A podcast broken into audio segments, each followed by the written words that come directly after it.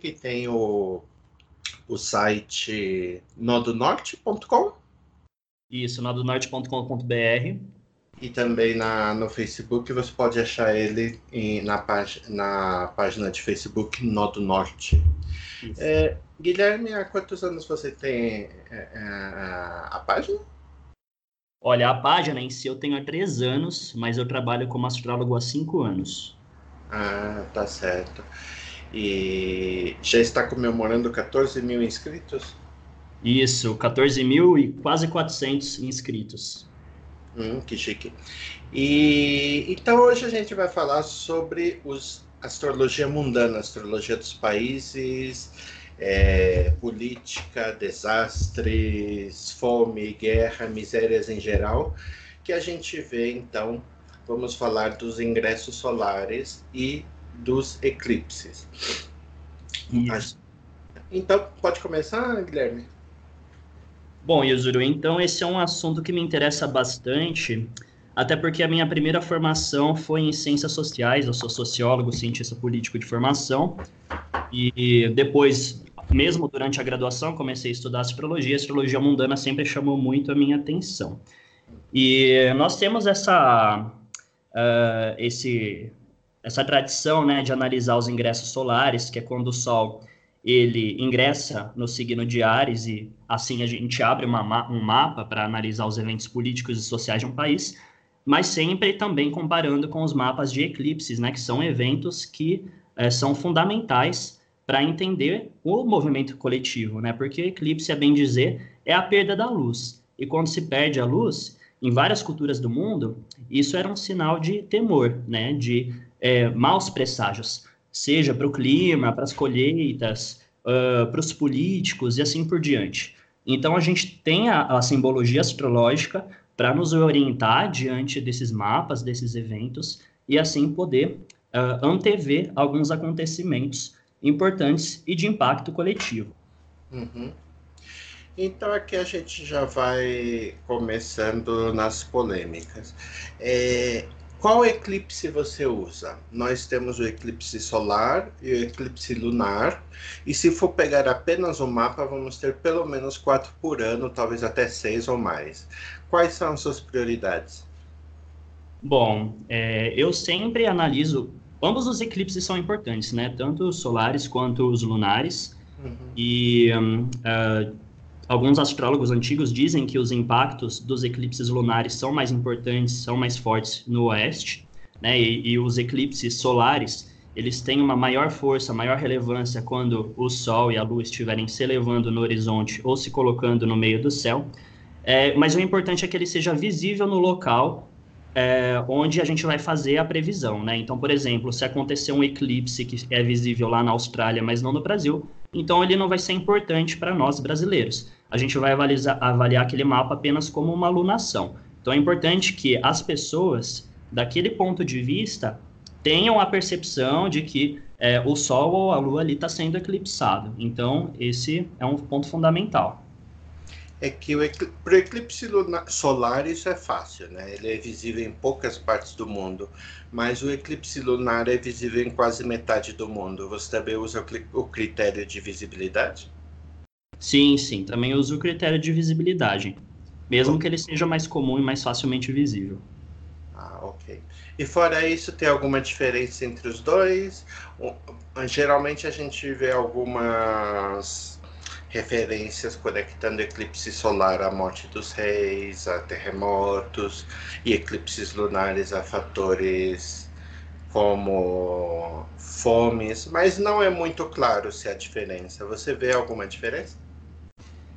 É, é mais assim, no, como eu havia antes mencionado, a posição do, do eclipse é, dentro do mapa, né, na perspectiva da, da, da nossa visão.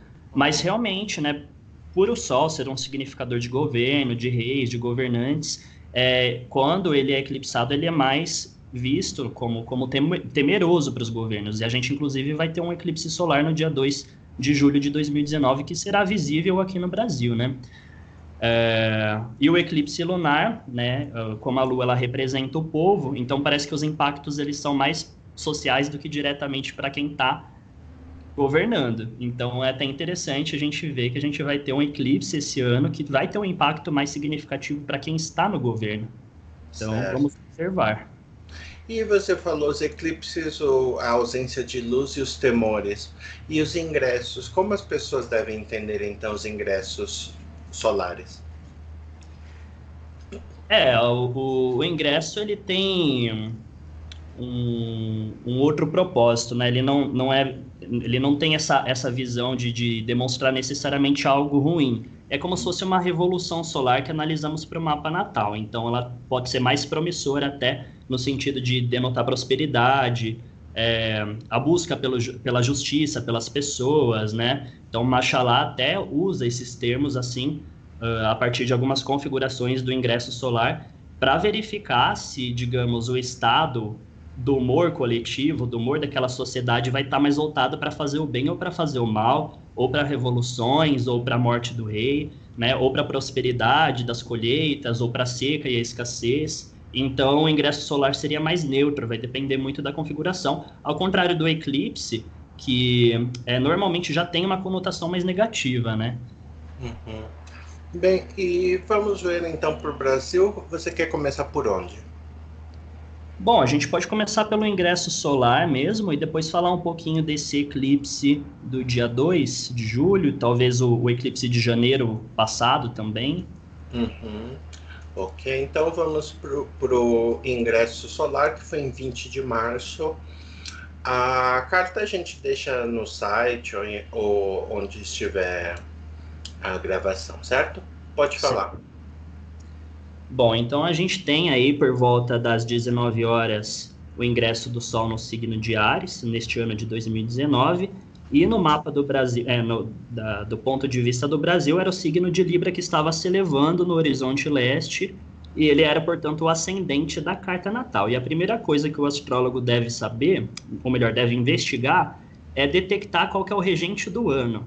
Aí a gente entra naquela polêmica, porque hoje em dia as pessoas têm uma ideia de que uma tal ordem de ordem caudaica, né, tá delineando quem são os regentes do ano, regentes de ciclos de 36 anos, e que hoje é, seria uh, o Marte, né, o regente de 2019. Mas quando nós avaliamos o mapa do ingresso solar, a gente vê que na verdade é Saturno.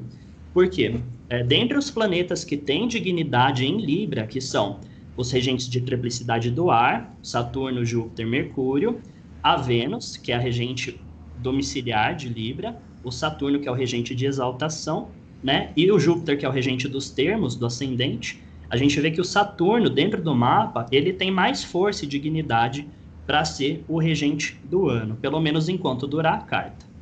Como o ascendente está num signo é, cardinal, essa carta ela tem uma duração de três meses, né?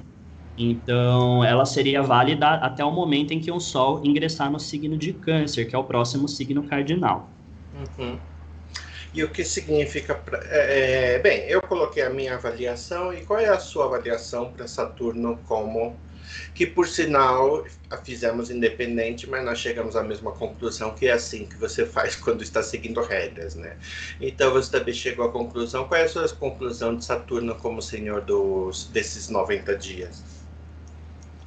Bom, primeiro a gente vai analisar essa condição de Saturno. Então, ele está domiciliado no signo de Capricórnio. Saturno tem uma natureza fria e seca, então ela é compatível com Capricórnio, que é frio e seco. Ele está conjunto ao nó do sul, que é um ponto considerado também frio e seco, né? E a gente sabe na astrologia, quando a gente estuda as qualidades primordiais, que a frieza e a secura são adversas à vida. Então são é, situações assim problemáticas. É claro que tudo é necessário para um equilíbrio do universo, mas o Saturno, com sua natureza maléfica e tendo essas coincidências de natureza, a gente já pode esperar um período muito difícil, onde as coisas elas continuam muito truncadas, né? E afetando ali a casa 4, que tem a ver com imóveis, com terras, e tem a ver também de certa forma com o povo. E hoje que a gente está aqui nessa situação política, de debate sobre a reforma da Previdência, o Saturno por si só ele representa pessoas velhas, pessoas idosas, então parece que as coisas elas vão é, afetar diretamente esse povo, mas é, como, como é um planeta que está ali quase entrando em movimento retrógrado, ele está mais lento que o normal, parece que não vai ser tão simples passar essa reforma. É, e o Saturno ele marca um período de dificuldade, até mesmo de austeridade para o povo. Então a gente não vai ter assim grandes esperanças, apesar de que ele está sitiado aí entre Júpiter e Vênus, que são planetas benéficos e ajudam a impedir com que as coisas virem uma catástrofe, pelo menos até o Sol entrar no signo de Câncer. Ok. Bem, então, no geral, uma visão negativa. Bem, só olhando pela expectativa de Saturno como reforma da Previdência, se for neste trimestre, realmente. Bem, se for nestes 90 dias, só o fato de Saturno estar com o nó do sul já seria um, um augúrio bem pesado. Ok. E, ah, e lembra. Ah, bem, não, o resto você já falou, desculpe. E, e, mais alguma coisa que você gostaria de falar? E o que vemos o resto da carta? Você vai analisar casa por casa ou como? É, eu, eu, eu, sempre sigo uma ordem, né? Então, primeiro eu analiso o regente do ano, como eu acabo de ver. Depois eu vejo qual que é o luminar dominante. Então, o mapa ele já é noturno, o Sol se colocou no horizonte oeste, a Lua se é, prevalece em relação ao Sol. Aí, segundo Machalá, é muito importante que a gente analise a força da Lua no mapa para saber se, é, mesmo com uma condição negativa do regente do ano, a gente pode esperar alguns avanços, algum nível de vitória sobre essas obstruções. E a gente vê que a Lua está na casa 12, que é uma casa muito maléfica, cadente, né, aversiva ao ascendente, e ela está ali é, quase mudando de signo, num setor que representa prisões, inimigos ocultos. Bom, é bem típico do Brasil, né? E parece que há uma continuidade desses assuntos. Até interessante que o ex-presidente Temer ele foi preso logo em seguida que o Sol entrou no signo de Ares, e a gente viu que a Lua formou uma antícia ou seja, uma conjunção oculta com o Sol a partir da casa 12, antes dela ingressar no signo de Libra. Então, tipo, marca uma situação é, onde as coisas elas ficam um pouco fora do controle, onde há muita ação por, é, de bastidores. Então, não seria um ano em que as pessoas conseguiriam alcançar a justiça, alcançar o, uma reparação de danos, né? É claro que, como eu mencionei, tem ali os benéficos cerqueando Saturno, que é o regente do ano. A Vênus é a regente do signo de Libra, que é o ascendente, está em júbilo na casa 5, né? Então ela está numa condição de promover com que as pessoas de boa intenção consigam causar alguma, algum impacto naquele jogo político. Mas a Lua na casa 12, ela não é, de, demonstra grandes vitórias, pelo contrário. Uhum.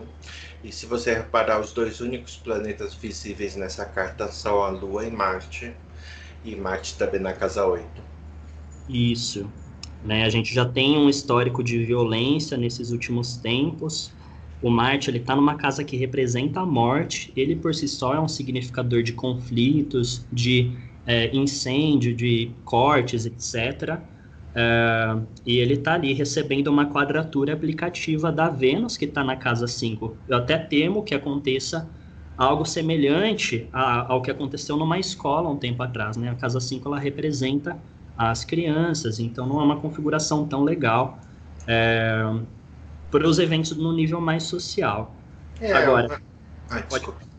Não, é que é quase a repetição da configuração do eclipse de, de lunar, né?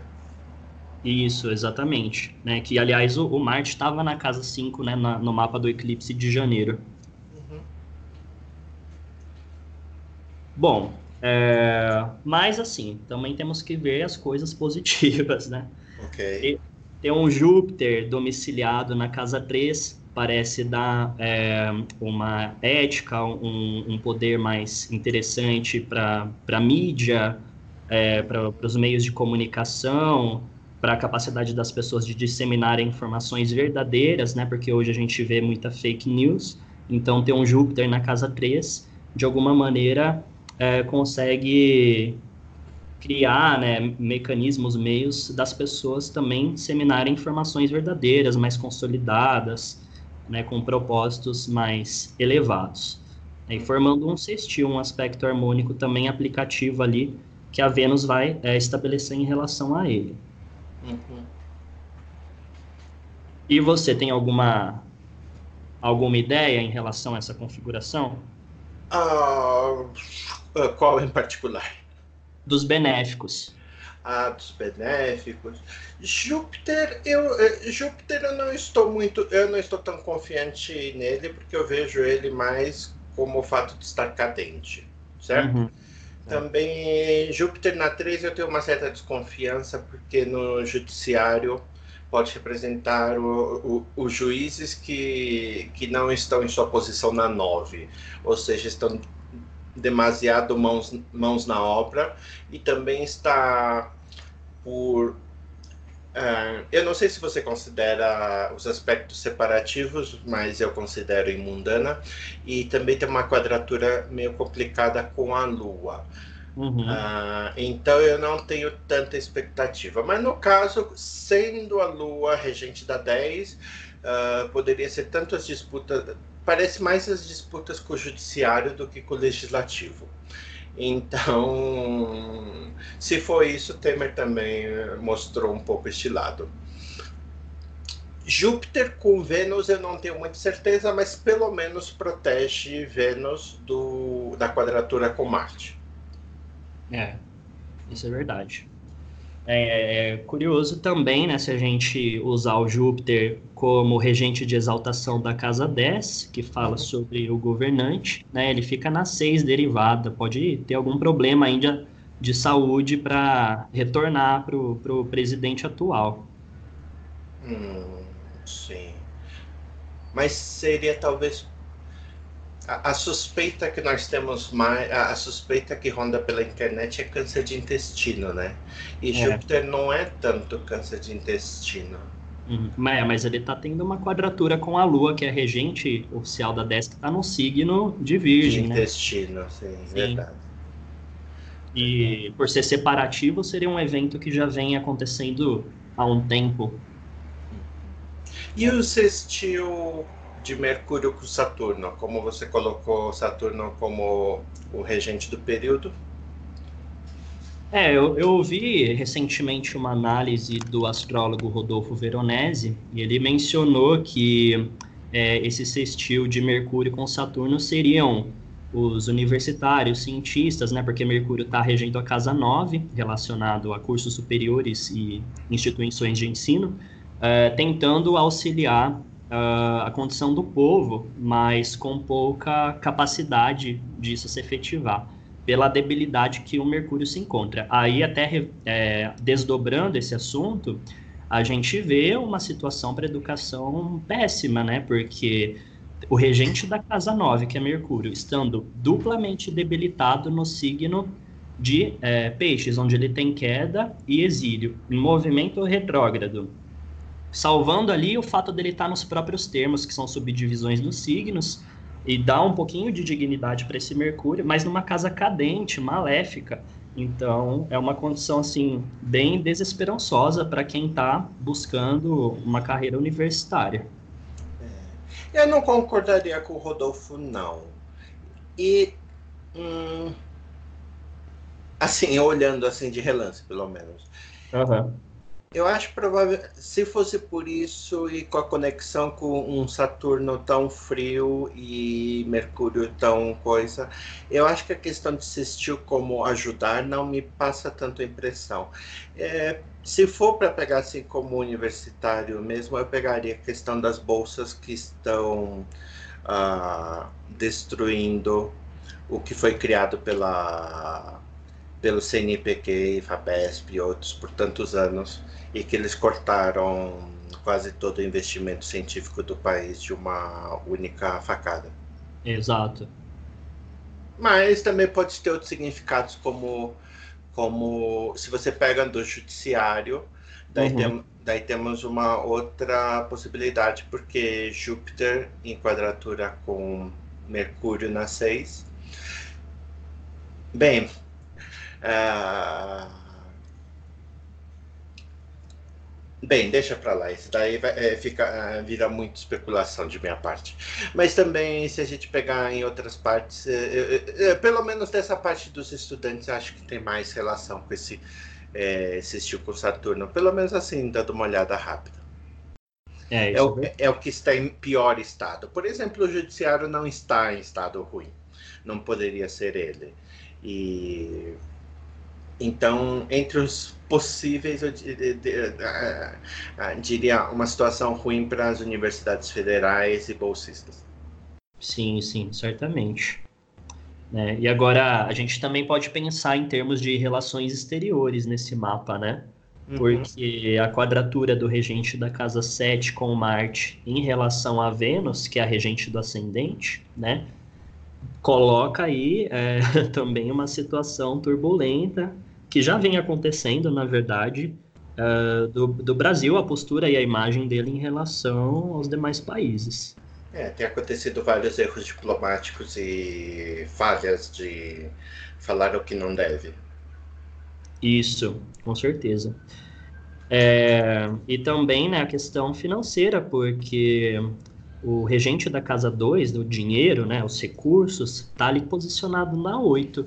Denota uma perda, uma, uma maior atuação do capital estrangeiro, por exemplo. E, ah, é, e também volatilidade em mercados relacionados a juros e câmbio. Sim, sim. Uhum. Ok. É, é, mais alguma coisa para a gente ver neste mapa ou passamos por eclipse? Podemos passar por eclipse. Ok. Qual você gostaria de ver? Bom, a gente é, pode fazer uma pequena revisão do eclipse passado e passar para o próximo, com algumas especulações aqui que eu ando fazendo. Okay. É, mas, mas, mas, o que eu queria dizer, o solar ou lunar? Ah, sim. É, então a gente pode passar, é, começar pelo eclipse lunar, que foi o eclipse passado, e depois falar um pouquinho do eclipse é, do dia 2. Ou você prefere falar diretamente desse próximo? Não, vamos começar pelo antigo para as pessoas entenderem as regras, se necessário. E é, para entender, digamos, o movimento, a gente geralmente passa do que se sabe para o que não se sabe. Então, eclipse de janeiro 21, 3 da manhã em Brasília. Isso. Ai, só um minuto que tá com. Não tá abrindo o meu mapa aqui. Eu consegui abrir o de 2 de julho, mas não consegui abrir esse outro, tá travando. Ok, então quer ver o de 2 de julho? Pode ser, então, vai, senão tá vai. Bom, então vamos para 2 de julho. Tá certo. Eu gosto de um astrólogo, ele é pouco conhecido, ele é de 1633, ele chama é, Henry Colley. Uhum. Não sei se você já ouviu falar. E ele tem um, um, tratado escrito, não vou saber pronunciar corretamente, mas algo como Claves, Astrologia, ele, ele mata. Ele é muito inspirado em Ptolomeu, que é, foi um dos astrólogos que tem bons registros sobre o estudo dos eclipses, né? E ele vai estabelecer algumas regras para definir o planeta que rege o eclipse, é, o que os significados do signo que o eclipse acontece podem representar para o povo, e assim sucessivamente. Ele já começa falando sobre o eclipses é, no capítulo 18, perdão, no 17, né? E a gente uh, pode então começar estudando esse mapa através dessa, desses registros dele. No dia 2 de julho de 2019, por volta das 16 horas e 15 minutos, nós vamos ter o eclipse solar no signo de Câncer, né? Quando o signo de Sagitário estiver se elevando no horizonte do Brasil, sendo, portanto, o, regen, o ascendente deste mapa de evento. Uhum. Aí, Uh, a primeira coisa que ele fala é para definir né, o regente, os regentes do eclipse, que é o planeta que tem maior dignidade no grau do eclipse, no caso seria a Vênus, porque o Sol e a Lua formam uma conjunção perfeita nos termos da Vênus, num signo do elemento água. Não poderia ser a Lua, porque a Lua e o Sol não podem dominar o eclipse.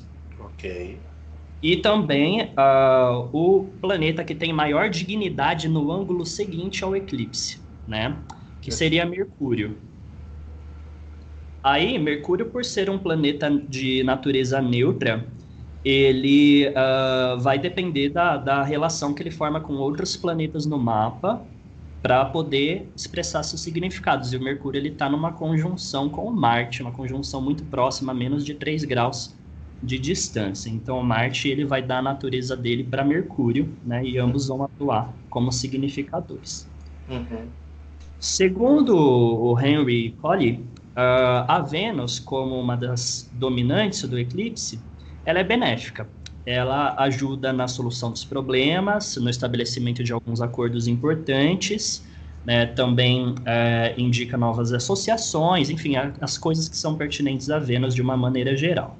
Uhum. Porém, a combinação de Mercúrio e Marte, né, ela seria é, bastante voltada para as questões da violências, é, de, de, disputas, de conflitos, e ambos se posicionam na casa 9, que é uma casa de judiciário, que é uma casa que tem relação com as leis, a Constituição, né?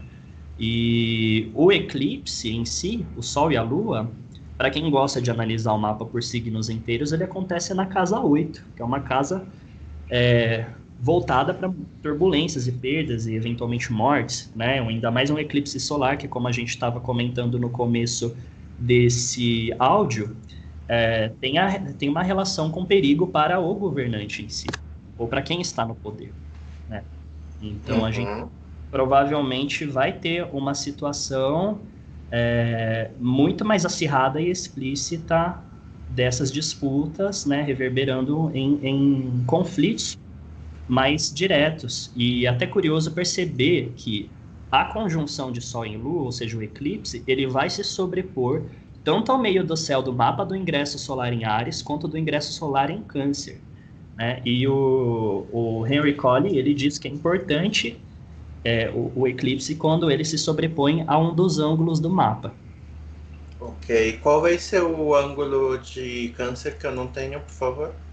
Ele vai corresponder à casa 10 do mapa do ingresso solar em Câncer, né, exatamente no meio do céu, assim como, é, coincidentemente, também é do ingresso solar em Ares. Ok, vai repetir o ângulo, tá certo. Isso, é, que é 10 graus e 37 minutos o grau do eclipse, né? Então, praticamente perfeitamente conjunto ao meio do céu desses mapas. Uhum.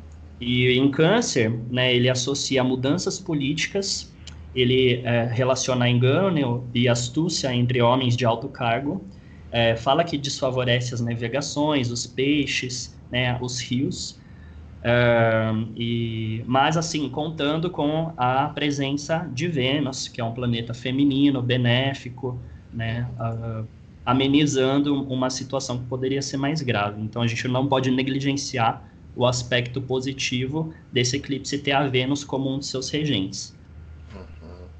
Uh, poderíamos dizer que seria bom para as qualidades venusianas em geral, como bom para mulheres e artistas, ou mais específico para a carta? Eu acredito que sim, inclusive para as mulheres que fazem parte é, do, do, Congresso, porque essa Vênus ela está regendo a casa 11, né? Então elas ganham um destaque ainda mais forte nesse período. Acho que elas poderão ser bem é, atuantes dentro dessas forças políticas. E é, que realmente vai, vai ser complicado, né? O Sol e a Lua vão estar na oposição com Saturno, uma oposição aplicativa, né? pegando esse eixo 2 e 8, é, e o Sol se pondo, né? Vai, já está quase ali se pondo no horizonte, então uhum o brasileiro vai precisar continuar com, com sua resiliência. Ok. E que mais? É, bem, eu não conheço muito sobre a interpretação deste homem que você falou, só conheço o básico de Ptolomeu, uhum. então não sei se é, no, é, Ptolomeu mesmo não falava muito. Ele fala um pouco sobre o ascendente, ele usa o ele usa como os árabes o regente do ascendente do eclipse ou ignora? Só usa Vênus como é, não, peraí, não entendi. Se ele usa o regente do ascendente. Ah, não, tudo bem. É que se você for de uma. Se ele é de uma linha de Ptolomeu, hum. ele, ele pega o ângulo é, posterior, como você Isso. falou.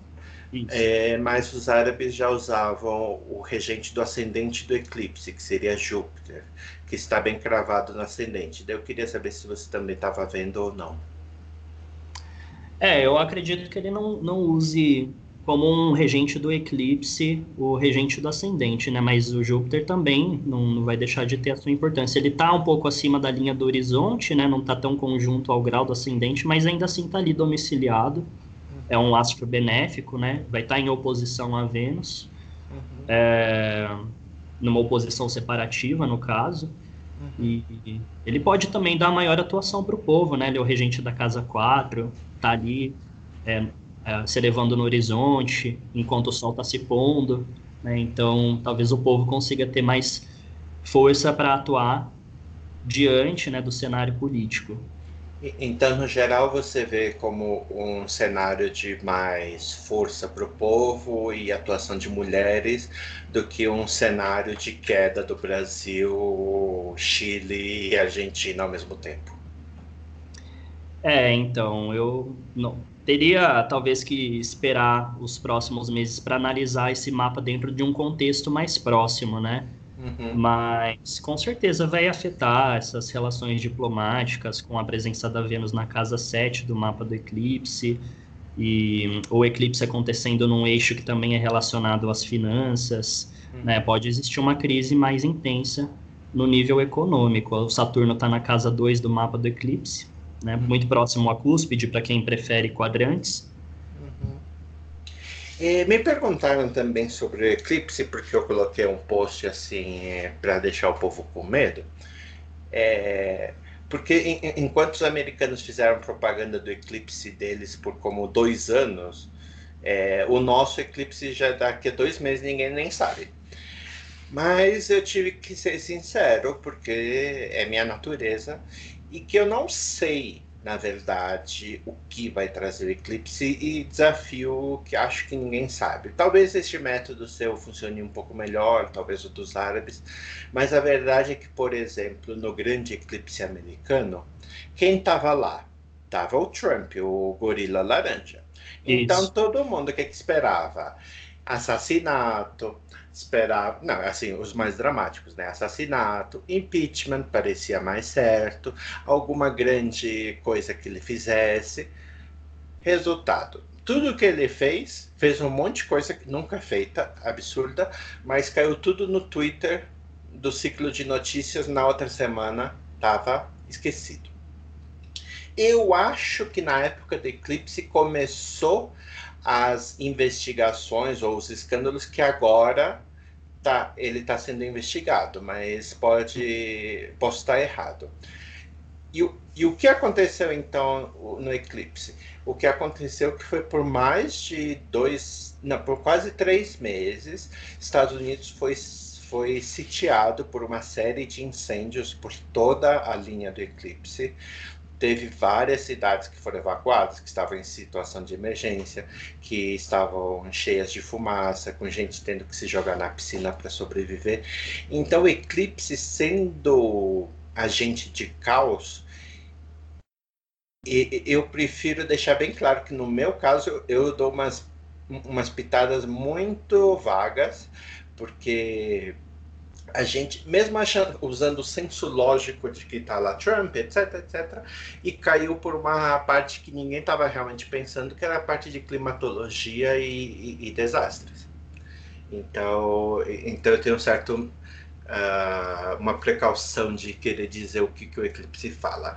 Pode dar um evento muito feio em em toda a parte política, pode. Só que a verdade é que eu também não sei quando que eles querem funcionar. Uh, ah, e só para terminar, é aqui a minha. Uh, Estou falando mais do que devia. Se, se, a, gente, se a gente usar a, a, a, técnica ptolomeica, que se pode usar, porque afinal de contas é um eclipse visível, ele divide o mapa em terços e o eclipse estando na parte oeste do mapa, perto da casa 7, então está no terceiro terço. Dando uma olhada aqui, eu não consegui achar um horário exato, mas parece alguma coisa como por volta de duas horas ou talvez duas horas e meia. Isso dá para um eclipse solar dois anos, dois anos e meio. Uh, alguém sabe fazer as contas? 30 meses? Vamos chutar 30 meses. Então, então, segundo Ptolomeu, os efeitos mais fortes seriam daqui a 20 a 30 meses, certo? Acho que Sim. eu estou certo. Como, então, por volta de Daqui a dois anos para o terceiro ano, grosseiramente, é que a gente, ou seja, além de tudo, além do efeito, digamos assim, imediato, Ptolomeu também avisa que tem um efeito posterior daqui a quase dois anos, lá por 2000 e 2021? 2020? 2021, é. isso. 2021. Ok, desculpa. É, continue por onde quiser. Não, imagina. É, não, sim, realmente tem um, uma espécie de espelhamento, né? O eclipse ele tem uma longa duração dependendo dessas condições e ele não, não é tão imediato. Hoje em dia a gente esquece muito fácil, né, dos eventos porque tá o tempo todo é, com, com novas informações na cabeça, mas é importante a gente observar até para é, verificar essa teoria na prática. Uhum. E, e, assim, o eclipse solar, né, ele não vai ter essa força plena também, porque, como eu mencionei uh, mais para trás, ele está ali acontecendo quase no pôr do sol, então ele não é tão forte quando ele acontece no amanhecer ou por volta do meio-dia, né? Uhum. É, então isso diminui a, os efeitos mais drásticos do eclipse. Só que eu sempre penso, né, que a gente tem que avaliar a, astrologicamente uma carta em relação ao contexto no qual ela ocorre. Então, por exemplo, nos Estados Unidos tivemos um eclipse solar, porém lá eles têm instituições uh, e sistema, um sistema de freios e contrapesos muito mais consolidado do que o nosso. Acho que aqui os símbolos dos planetas, os símbolos dos, dos eclipses, eles podem representar algo um pouco mais turbulento devido à fragilidade do nosso sistema político, ainda mais nos últimos anos. Mas com certeza tem também essa relação com o clima, com a natureza. Né? No caso de lá, foi um incêndio. Aqui é, já tem acontecido desde o último eclipse problemas com barragens, havia uma quadratura de Marte com Saturno, partiu no mapa do eclipse de janeiro, ou seja, exata, e talvez isso aconteça novamente por conta de ser um signo do elemento água, né? E esse astrólogo, ele indicava um desfavorecimento aos peixes, aos rios, às navegações. Então pode ser algo muito mais focado também na parte da natureza, é, que prejudique as irrigações, por exemplo, ou algo nesse sentido. Ok. Um desastres a ver, não necessariamente com barragem, mas com água em geral. É. Incluindo, sei lá, acidentes com barcos e barragens. Inundações. E... Okay. É. Um, é, Petrópolis e Santa Catarina principalmente tem problemas com clima, mas eu não lembro em que época do ano é na época do. É, vai ser em, é, em julho que é que essas regiões têm problemas com chuva ou não? Eu não lembro. Julho costuma ser mais seco por ser inverno, né? Então seria mais pro fim do ano, é, de outubro para frente. Ok. Bem, ainda tá na faixa de perigo, mas tudo bem. Uhum. Okay. É, ah. vamos ficar atentos. É, que mais? Gostaria de mudar de carta? Como fa fazemos? Ah, eu acho que assim, o que podemos inferir por enquanto, dentro do. Estando três meses antes desse eclipse, né? Por enquanto é isso. A gente uhum. tem que ver mais como que vai se desdobrar esse ingresso solar, se as previsões que nós escrevemos vão se confirmar ou serão outras. Enfim. No começo você comentou sobre a comparação entre os ingressos e o eclipse. Em que sentido você queria dizer? Comparar o que diz uma carta com a outra, aspectos de um com a outra? Como fazer? Ah, eu acredito que é, o, o eclipse, por ter essa faceta mais desafiadora, mais uhum. complicada, ajuda a entender alguns desafios já apresentados no mapa do ingresso solar, né? Claro que é um algo a ser pesquisado, a ser estudado mais a fundo, uhum. mas é, sempre tentando fazer essa relação entre um e outro e não ver de uma forma 100% independente, apesar de, obviamente, o, os mapas serem independentes, né? Uhum. E, e você faria, e você faz ou já tentou fazer as conexões com fenômenos superiores e inferiores? Superiores, eu digo as grandes conjunções, e inferiores, as lunações, que são a cada 15 dias. É, com as lunações eu costumo fazer bastante. Agora, com as grandes conjunções é algo que eu ainda estou estudando, né? É um assunto bem complexo. A gente vai ter uma, se eu não me engano, em 2021, né? 2020, eu acho. 2020, isso. E segundo, né, o... E, e além de tudo, também a mudança da DAO, não sei como pronunciar. Então resolvi que pronuncio DAO. é, a DAO é, é o ciclo de 360 anos árabe. E também vai mudar, vai mudar para de Saturno em Virgem, vai mudar para Júpiter em Libra. Tem a ver com as grandes firdárias ou não? Eu chamo de grandes firdárias porque, na verdade, firdária se chama. Na verdade, firdária é período, né? Em uhum. árabe é alguma coisa como período, e dar também é alguma coisa como período ou ciclo. Então, qualquer distinção gra é, é, é hum, gramatical nesse sentido é meio vazia. Uh, são ciclos que Abu Machara criou desde o suposto dilúvio de 360 graus, é, desculpe, 360 anos uhum. em, em, com, em bloquinhos de signo e planeta, começando com Ares em Saturno, uhum. lá em 5 mil e tanto antes de Cristo. Eu tenho a lista em algum lugar, eu acho, mas eu acho que eu tenho que traduzir para o português. 5.700 antes, antes de Cristo ah, não, desculpe. Desculpe, eu errei.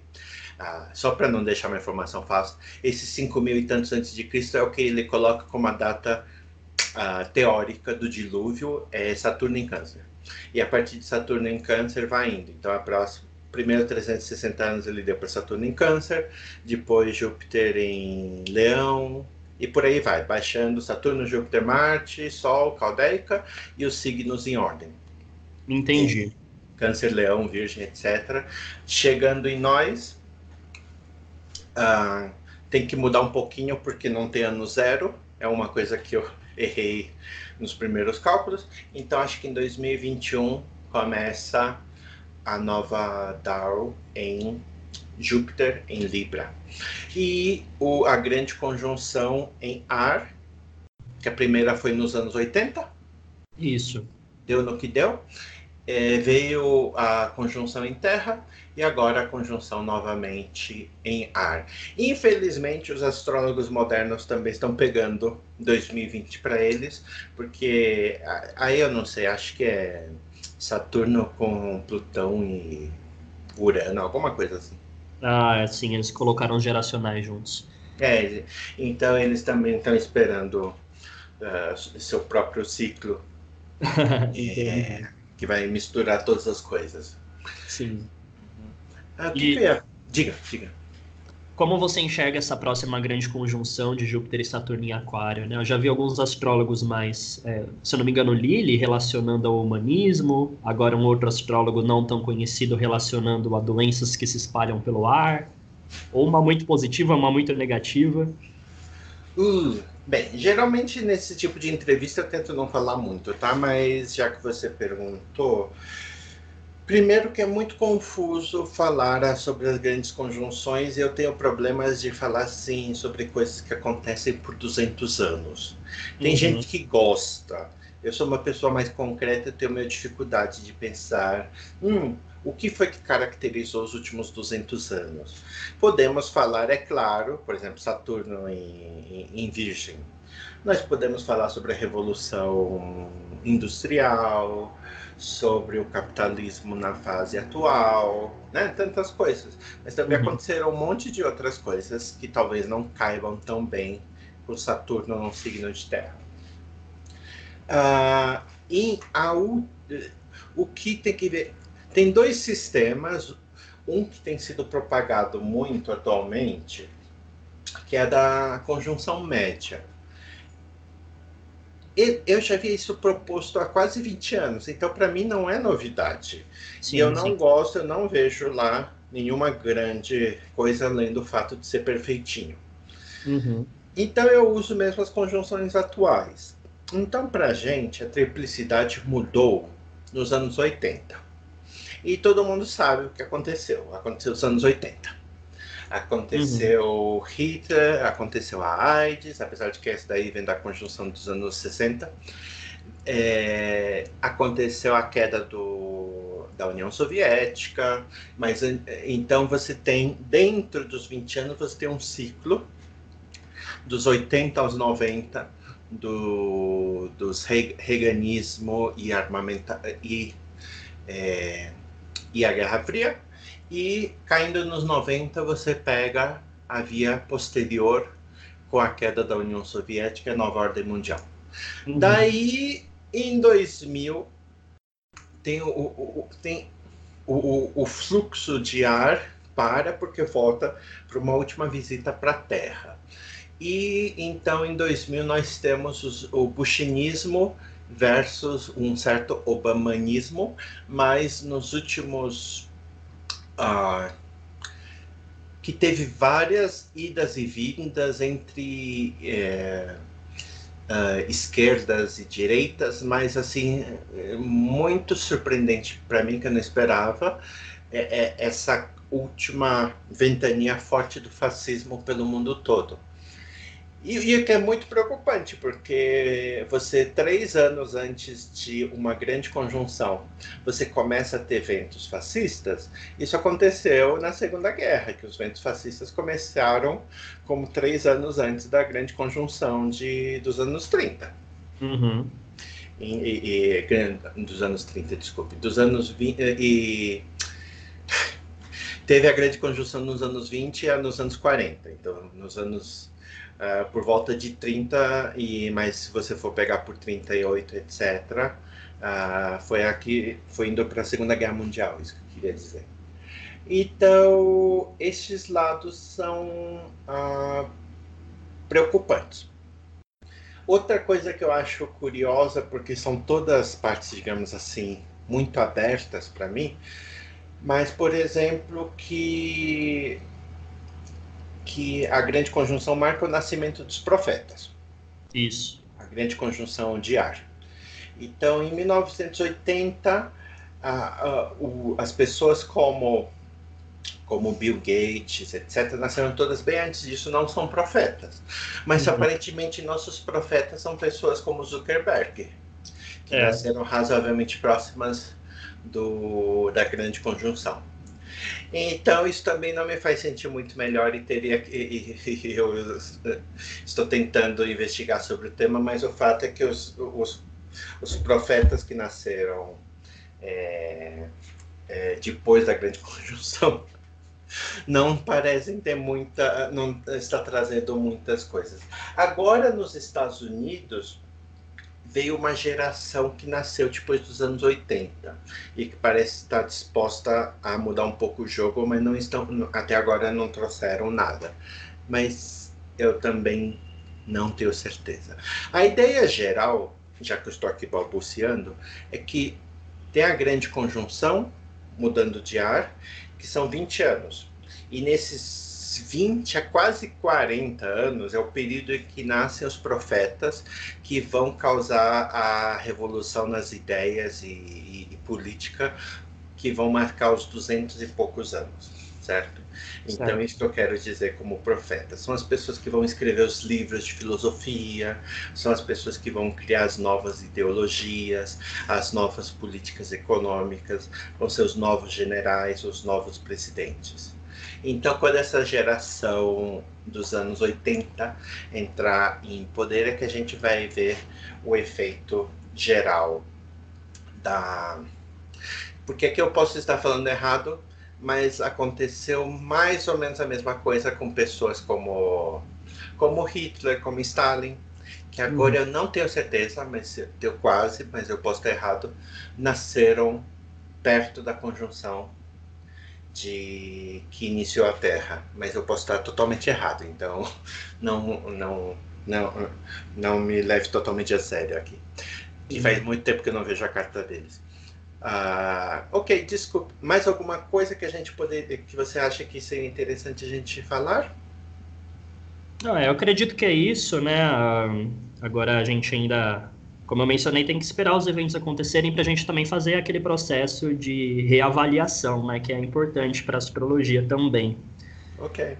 E senão a gente fica muito nessa questão da especulação, até porque são muitas variáveis em jogos, muitas, muitas figuras no cenário político, muitas possibilidades climáticas. É, então a gente vai tentando, de alguma maneira, organizar tudo isso dentro do mapa, uhum. mas temos muito que aprender. Ok. Obrigado, Guilherme. Guilherme, você dá consultas pelo seu site ou por e-mail? É, as pessoas elas podem solicitar a consulta pelo site ou entrar em contato comigo diretamente por e-mail, que é nodonortecanal.gmail.com. É, mas no site, que é o, o nodonorte.com.br, tem disponível todos os serviços que eu ofereço, alguns artigos, e principalmente na página eu costumo publicar bastante, Nodo Norte Astrologia. E você usa que tipo de técnicas para avaliar que mapas? Eu, particularmente, para mapa natal, eu uso os fundamentos da astrologia helenística, mas também gosto muito da astrologia árabe, então eu incremento um pouco, faço uma, tento mesclar algumas técnicas. Uhum. É, e eu gosto de, de fazer essa avaliação pensando na, na questão estrutural da vida da pessoa, né? Quando eu avalio o mapa natal, mas para técnicas preditivas, com recorte específico de tempo, uso mais a revolução solar com a profecção, direção, etc., num serviço à parte mesmo, né? Porque alguns astrólogos já costumam dar previsão junto com o mapa natal. Eu prefiro fazer separado. Uhum. Ok. E sua, te... e sua previsão geralmente usa retorno solar, profecção, algumas direções, para a pessoa. para várias áreas da vida ou para áreas em particular? Isso, é, eu uso a revolução solar, a profecção principalmente, e também a direção do ascendente nos termos, uso é, as firdárias para avaliar ciclos maiores, ciclos menores, e colher o máximo de testemunhos possíveis para poder fazer a previsão para a vida da pessoa no geral, e se ela quiser perguntas específicas, também estamos aí com astrologia horária, né? Então, aqui foi nossa entrevista com o Guilherme de Carli, do Nodo Norte. Você pode procurar pela internet, nodonorte.com.br. Isso. Desculpe. E, e se a gente puder, a gente se encontra com ele para falar sobre algum outro tema, ou depois, quem sabe, no final do período de eclipses, se alguma coisa trágica se acontecer porque se, ah, porque se acontecer um maior empoderamento feminino, não vale a pena fazer fazer fazer podcast. Tem que ser alguma coisa mais trágica. Sim. Há de convir. Tá bom. Então daí talvez a gente se encontre de novo. Obrigado, Guilherme. Até mais. Obrigado, Yuzuru. Agradeço o convite e precisando pode chamar. Tá certo. Obrigado. Tchau, tchau. Tchau, tchau.